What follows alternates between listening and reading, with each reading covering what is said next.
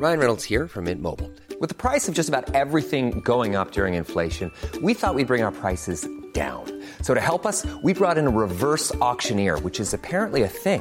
Mint Mobile unlimited premium wireless. Ready to get 30, 30, bit to get 30, bit to get 20, 20, 20, bit to get 20, 20, bit to get 15, 15, 15, 15 just 15 bucks a month. So, Give it a try at mintmobile.com slash switch. $45 upfront for three months plus taxes and fees. Promo for new customers for limited time. Unlimited more than 40 gigabytes per month. Slows. Full terms at mintmobile.com.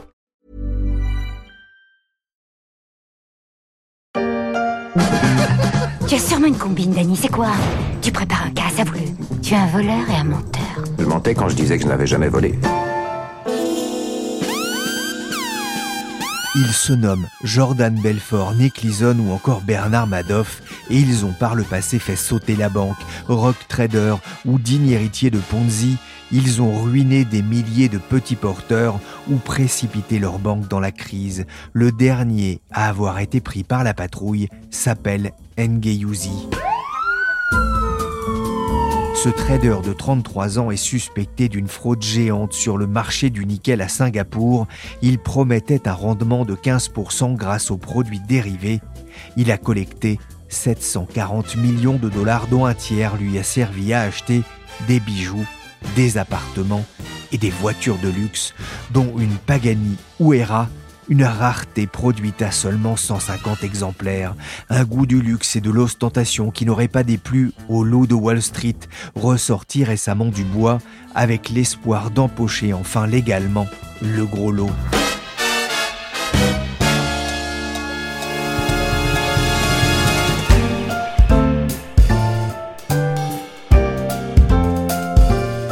Je suis Pierrick Fay, vous écoutez La Story, le podcast d'actualité des échos, et on va s'intéresser à l'histoire d'un escroc qui essaye de se refaire par la voie de la justice.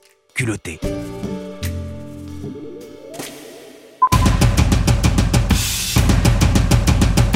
Je m'appelle Jordan Belfort. L'année de mes 26 ans, je me suis fait 49 millions de dollars. Ce qui m'a carrément fait chier, c'est qu'à trois près, ça aurait fait un million par semaine. C'est un peu l'histoire de l'arroseur arrosé.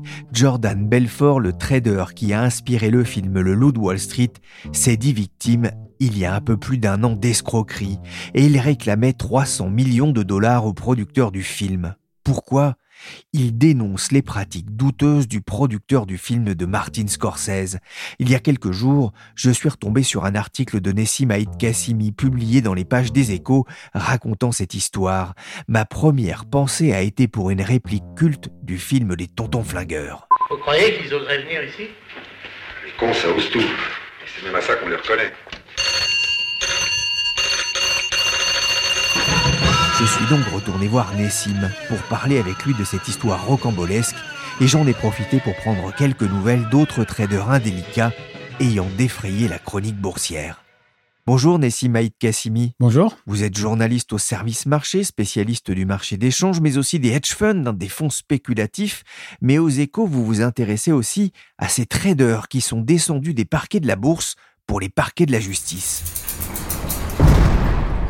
D'abord, on va le rappeler, qui est Jordan Belfort? Alors Jordan Belfort, c'est le financier qui a inspiré le loup de Wall Street. Il a été condamné pour fraude dans les années 2000 et c'était un personnage haut en couleur comme Wall Street a pu en générer. C'était un vendeur né? Alors oui, alors au début, il, il, avait commencé par faire des études de dentiste. Et apparemment, son professeur lui a dit que ce ne serait pas véritablement la profession pour faire fortune. Il a commencé après à faire du, de la vente en porte-à-porte. Il essayait de vendre des crustacés et apparemment, il a connu très vite un bon succès. Il a fait sienne l'expression mentir comme un arracheur de dents, on va y venir. Pour financer ses études, il a acheté une glacière et vendu des glaces tout l'été. Ça lui a rapporté 20 000 dollars. Le début d'une carrière de vendeur. Il a aussi vendu de la viande et des fruits de mer en porte-à-porte à Long Island. Il est tout frais, mon poisson Il frétille Il est tout frais Ça sent le poisson d'en face. Le poisson pas frais. Voilà ce que ça sent. Viens me le dire ici qu'il n'est pas frais Même si cette dernière activité s'est terminée par un dépôt de bilan, il se vantait dans son livre « Je pourrais vendre de la glace à un Esquimau, du pétrole à un Saoudien, du porc à un rabbin ». Mais Nessim, comment est-ce qu'il est devenu riche? Alors, il a monté sa société euh, financière qui consistait en fait à, à vendre des actions qui n'avaient pas véritablement de valeur. On appelle ça le pump and dump. Il vendait des penny stocks, hein, des valeurs qui Exactement. valent moins d'un dollar. hein. Alors, il s'est intéressé à un marché qui était très peu régulé. Et il consistait en fait à vendre des histoires sur des sociétés. Alors, ces traders et ces vendeurs racontaient un petit peu n'importe quoi à des petits porteurs, une société qui allait annoncer, euh, par exemple, d'excellents résultats, un médicament miracle. Alors, auparavant, les traders de la société avaient acheté pour leur propre compte les actions. Ainsi, ils, souhaitaient créer une sorte de, de courant acheteur très fort et spéculatif sur la valeur. Quand les petits porteurs achetaient, bien évidemment, la société, elle, vendait. Pour qu'on comprenne bien, hein, les penny stocks, donc c'était des entreprises qui ne valent pas grand-chose, pour des bonnes raisons en général. Donc ils faisaient miroiter une, hausse future et ils grugeaient comme ça un peu des, petits porteurs, des petits porteurs qui s'intéressent beaucoup à ce marché d'ailleurs, parce qu'on peut y faire, on peut gagner beaucoup d'argent ou en perdre beaucoup très rapidement. Voilà, alors comme dans le film de Le Loup de Wall Street l'a bien montré, c'était en fait des, des petits porteurs qui ne connaissaient pas grand-chose au marché et qui se sont fait abuser par ces discours extrêmement bien faits et vendeur de la part de sa société. Vendez-moi ce stylo bille.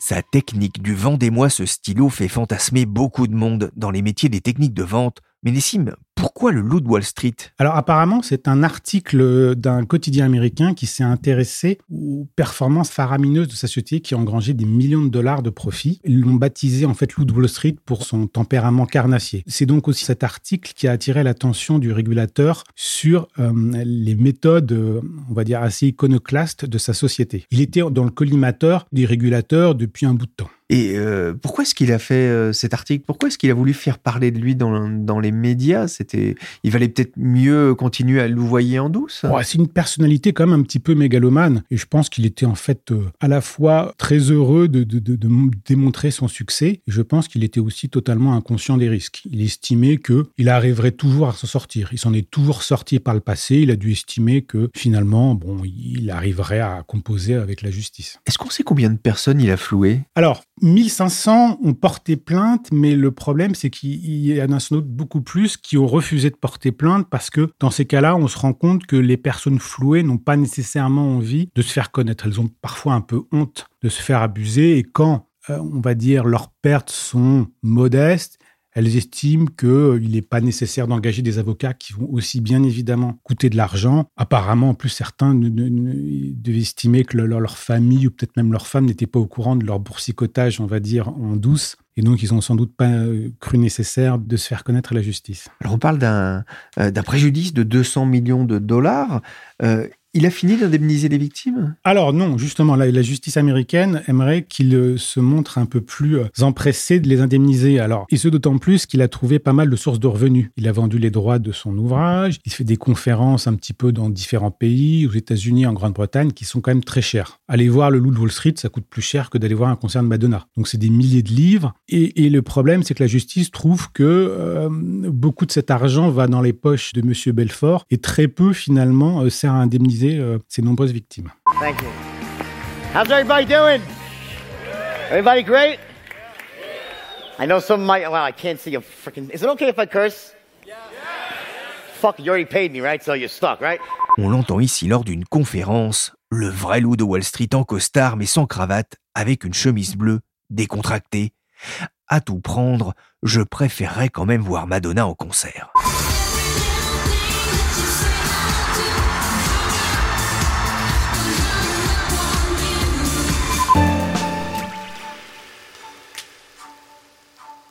Jordan Belford a passé 22 mois en prison pour détournement de fonds, introduction en bourse illégale et blanchiment d'argent.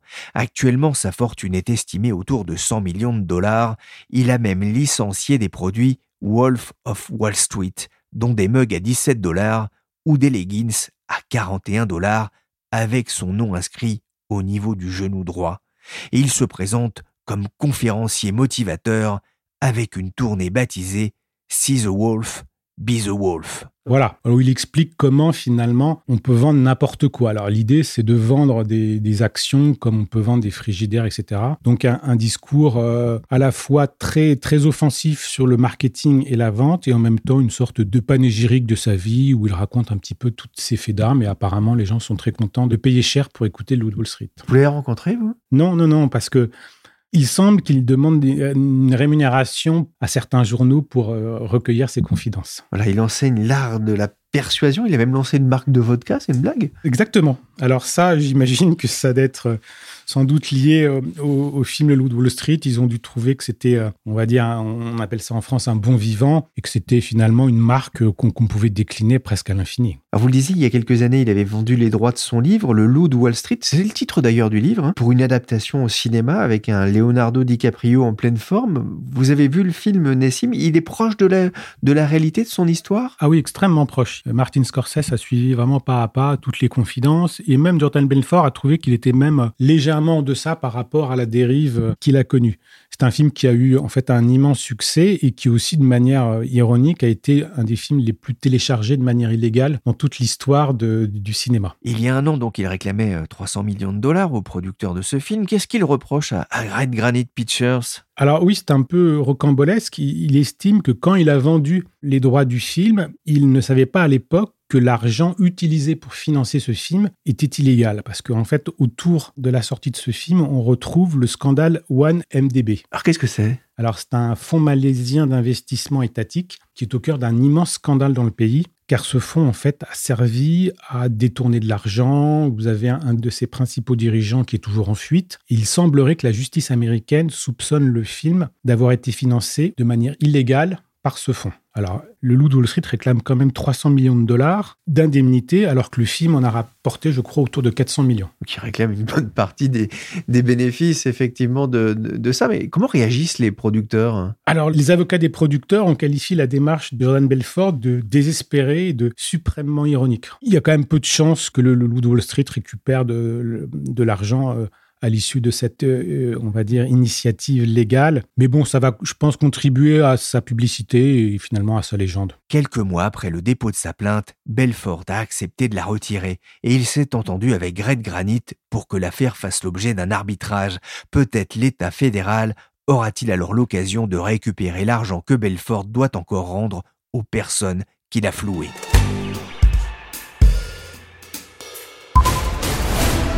On va le voler vous entrez balayeur et vous sortez millionnaire. Des questions Ouais. Et pendant que nous, on risque notre peau, toi, tu fais quoi? Moi? Moi, j'achète le collier. Voleur gentleman, j'en doute, vrai escroc sans aucun doute, pour leurs nombreuses victimes. Jordan Belfort est rentré dans l'histoire de Wall Street, la face sombre, et il a fait des émules avec un certain Jacob Wall. Alors Jacob Wall, oui, c'est une figure un petit peu marquante, des, on, ils ont appelé les louveteaux de Wall Street, qui sont toute une série de, nouveaux euh, traders très jeunes, très hauts en couleur. Alors Jacob Wall, lui, a déjà été banni à vie des marchés à terme américains à à peine 19 ans. Il a créé des fonds, il a, on va dire, euh, menti sur ses performances. en fait, il s'est connu en s'affichant de manière un petit peu ostensible avec le président Trump, dont il est un des, fervents supporters. Et c'est vrai qu'aux États-Unis, on a toute une série de jeunes, euh, de jeunes escrocs en herbe qui, pour certains, créent des pyramides de Ponzi et qui euh, se veulent quasiment des descendants, on va dire, de leurs glorieux aînés.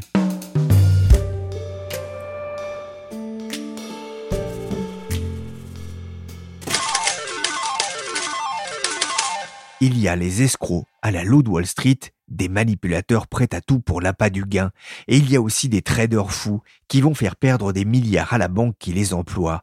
En France, on connaît bien sûr le parcours de Jérôme Kerviel à la Société Générale, mais il a eu un illustre prédécesseur, Nick Leeson, qui va faire plonger la banque de la reine d'Angleterre. Rien que ça. Oui, alors euh, Nick Leeson était un, trader de, de, parquet à Singapour et qui en fait avait pris des dépositions spéculatives bien évidemment non autorisées qui ont grossi au cours du temps. Euh, à son apogée, il détenait, je crois, à peu près 60 euh, à 70% de la position spéculative de tout ce marché à lui seul. Sur le marché japonais, hein, sur le Nikkei, on parle quand même d'un énorme marché. Hein. Exactement. Et donc, il spéculait sur les contrats à terme et il avait, par un système de comptabilité opaque, réussi à masquer en fait euh, ses agissements. Lui, il estime que c'est surtout, on va dire, l'incompétence du management de la Barings qui lui a permis, au cours du temps, de, de, perdurer sans être découvert. Il disait, à la fin de chaque séance de trading, je m'attendais à être arrêté et puis finalement, rien ne se passait. Donc, je fais un peu n'importe quoi et euh, en gros, c'est pas vu, pas pris. Exactement. Alors, euh, ça a quand même coulé la banque et... La Barings? Voilà, qui était quand même une banque vénérable, très peu porté finalement à la prise de risque. Et c'est ce qu'on retrouve dans certains cas précédents d'escroquerie de la part des traders. C'est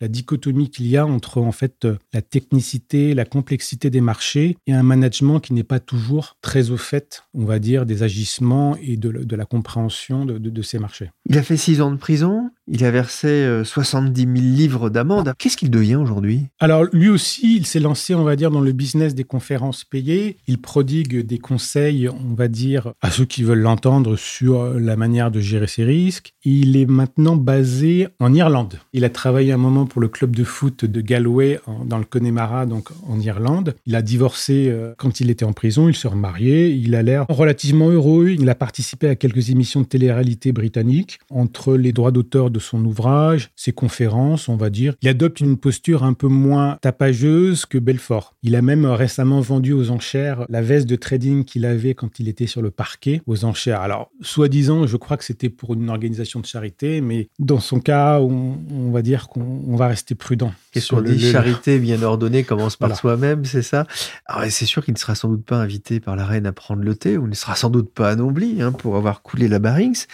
Il a eu le droit aussi à son film tiré de son autobiographie avec Ewan McGregor dans le rôle titre. Il y a eu beaucoup de rock traders dans l'histoire boursière alors oui, c'est une constante quasiment depuis les, années 20. Et chaque année, on va dire à peu près dans tous les pays, sur tous les marchés, on a des phénomènes comme ça où un trader en fait euh, fait perdre énormément d'argent à sa banque à peu près sur tous les marchés, que ce soit matières premières, devises, actions. Généralement, c'est lors d'une séance très volatile où finalement euh, tout est découvert. Et c'est vrai que c'est quelque chose qui est un vrai problème pour les banques. D'ailleurs, je crois que les assureurs refusent d'assurer ce risque parce qu'il est trop important, il est trop difficile à évaluer. Et c'est vrai que dans beaucoup de cas, les traders fautifs disaient, moi j'ai fait gagner beaucoup d'argent par le passé à ma banque. Celle-ci n'avait pas véritablement envie de regarder ce qui se passait dans mes books de trading, parce que tous mes supérieurs, quand je gagnais de l'argent, ils en gagnaient encore plus. Donc ils sont presque aussi coupables que moi, ils ont été euh, incompétents, peu vigilants. Et c'est vrai que de plus en plus, les banques, en fait, essayent de contrôler leurs euh, traders. Récemment, une, histoire a fait un petit peu euh, jaser dans la City. C'est un, trader d'une banque américaine qui a été licencié parce qu'ils se sont rendus compte qu'il avait volé un sandwich à la cantine. Alors c'est vrai que les gens ont un peu rigolé euh, avec ça. Et d'autres personnes se sont dit, est-ce qu'un trader qui vole quelque chose d'aussi anodin, est-ce que c'est pas finalement un signe que c'est quelqu'un de malhonnête qui volera des choses beaucoup plus importantes par la suite? Savez, c'est qui vole à neuf, vole un bœuf.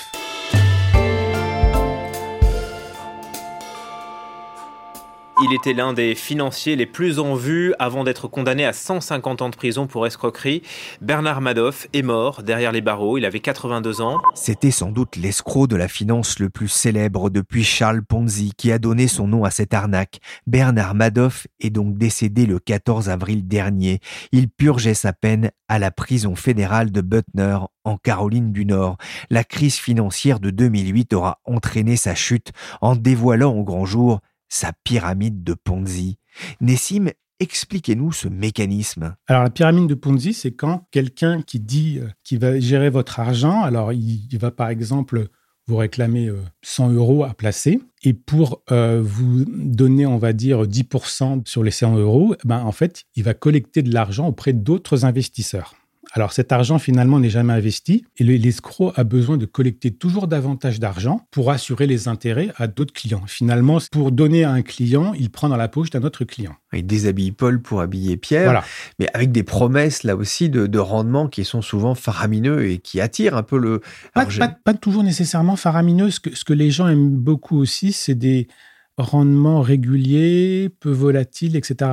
Madoff, lui, promettait pas finalement des, sommes astronomiques. Je crois qu'il promettait euh, autour de 10% par an, ce qui est quand même très bien, mais surtout avec euh, quasiment jamais de mauvaises surprises. Et ça, finalement, les, les, gens aimaient bien ça parce qu'en en fait, ça les rassurait. Et la deuxième chose aussi qu'il avait réussi à très bien gérer, c'est de, de, se faire désirer. Son fonds était toujours fermé. Donc les clients qui investissaient chez lui avaient toujours le sentiment qu'on leur faisait une faveur. Alors, D'après ce que j'avais vu dans les sondages sur les, victimes de Madoff, c'était quand même souvent des personnes âgées qu'il rencontrait généralement lors de galas de charité, dans des moments où les gens sont, on va dire, plus vulnérables, moins, on va dire, cette idée qu'ils sont en train d'investir leur argent. Il avait réussi vraiment à très bien gérer ça.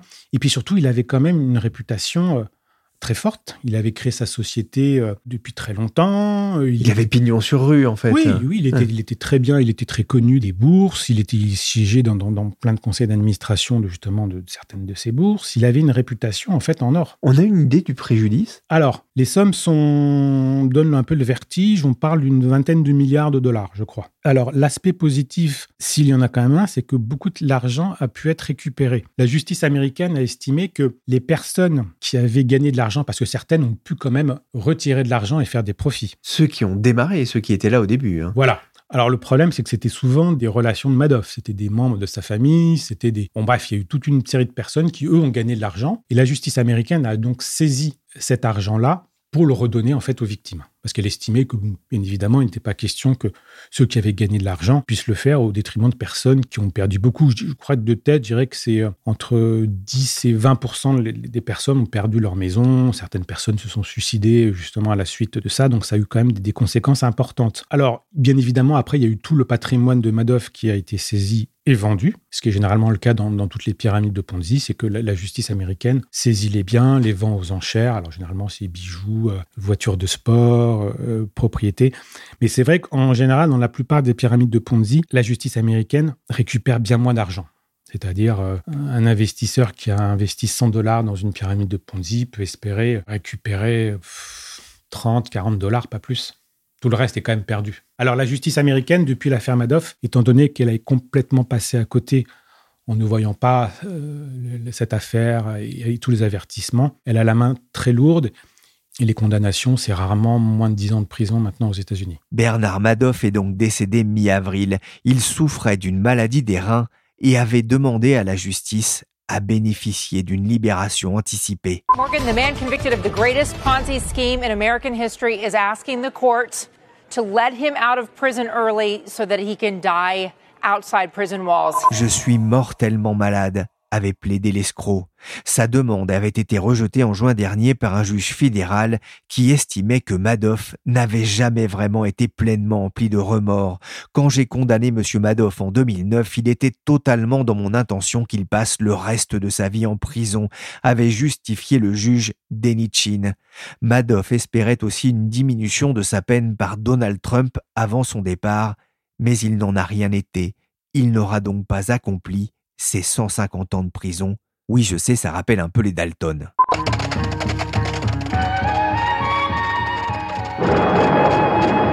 Quel climat? On sait plus comment s'habiller. Quand est-ce qu'on mange? Quand est-ce qu'on mange? Une question essentielle, sans doute en prison, on va le voir. Nessim d'ailleurs, Comment est-ce qu'il avait été accueilli en prison? Alors, c'était un peu la vedette. Beaucoup de, prisonniers lui ont demandé des conseils comment gérer leur argent. Il a été aussi euh, bien accueilli par un, certain euh, Carmine Persico, qui était un, des anciens parents d'une des, familles mythiques de la mafia euh, new-yorkaise, la famille euh, Colombo. Cette famille, en fait, est, avec le clan Gambino, est, la famille qui a inspiré euh, notamment tous les films de gangsters et le film Les Affranchis de Martin Scorsese. Donc, effectivement, avec, on va dire, un, ami pareil, il était plus ou moins à l'abri des ennuis éventuels qui peuvent se passer dans le milieu carcéral, parce qu'on pouvait penser que certaines personnes auraient pu estimer qu'il avait de l'argent de côté, ils auraient voulu le faire chanter, etc. Alors, vrai qu'il s'est accoquiné avec des, on va dire, une partie de la mafia de la poudre. Mais lui aussi, il s'intéressait à une autre forme de poudre, je crois. Poudre de chocolat, non? Ah oui, alors il a fait aussi du euh, trafic de la poudre de cacao qui sert à faire du chocolat. Vous savez que dans les prisons, euh, tout que ce soit pour ceux qui réussissent à mettre la main dessus sur le tabac. On dit aussi que ce sont les parfois les, rations alimentaires, ce sont les jus d'orange, tout ce trafic. Et apparemment, euh, Bernard Madoff avait créé une sorte de marché parallèle justement de la poudre de chocolat pour essayer, on va dire, d'arrondir ses fins de mois. J'ai une dernière question, Nessim. Qu'est-ce qui motive ces financiers qui ont basculé dans l'illégalité, j'imagine que c'est pas seulement l'argent. Je pense qu'il y a, peut-être une volonté à la fois de duper le système, peut-être un complexe par rapport à une partie de leur vie où ils ont envie de, prendre leur revanche sur le destin. Mais c'est vrai que la, personnalité euh, fondamentale des, des, escrocs financiers est assez mystérieuse. En revanche, ils ont certains traits de caractéristiques qui demeurent, c'est-à-dire l'absence totale d'empathie qui se manifeste et surtout le, sentiment, un sentiment de toute puissance par rapport à la fois à leur destin, à la justice. On voit que notamment le loup de Wall Street, même euh, très peu de temps avant son arrestation, et alors que tous les signes avant-coureurs du désastre étaient devant lui, pensait que finalement il pourrait toujours s'en tirer. Merci Nessimaïd Kassimi pour cette plongée dans le monde des traders fous et des escrocs de Wall Street ou d'ailleurs. La story s'est terminée pour aujourd'hui. L'émission a été réalisée par Willy Gann, chargé de production et d'édition Michel Varnet. Vous pouvez nous suivre sur toutes les applications de téléchargement et de streaming de podcasts. N'hésitez pas à vous abonner et à nous donner 5 étoiles si l'émission vous a plu. Pour l'information en temps réel, rendez-vous sur leséchos.fr.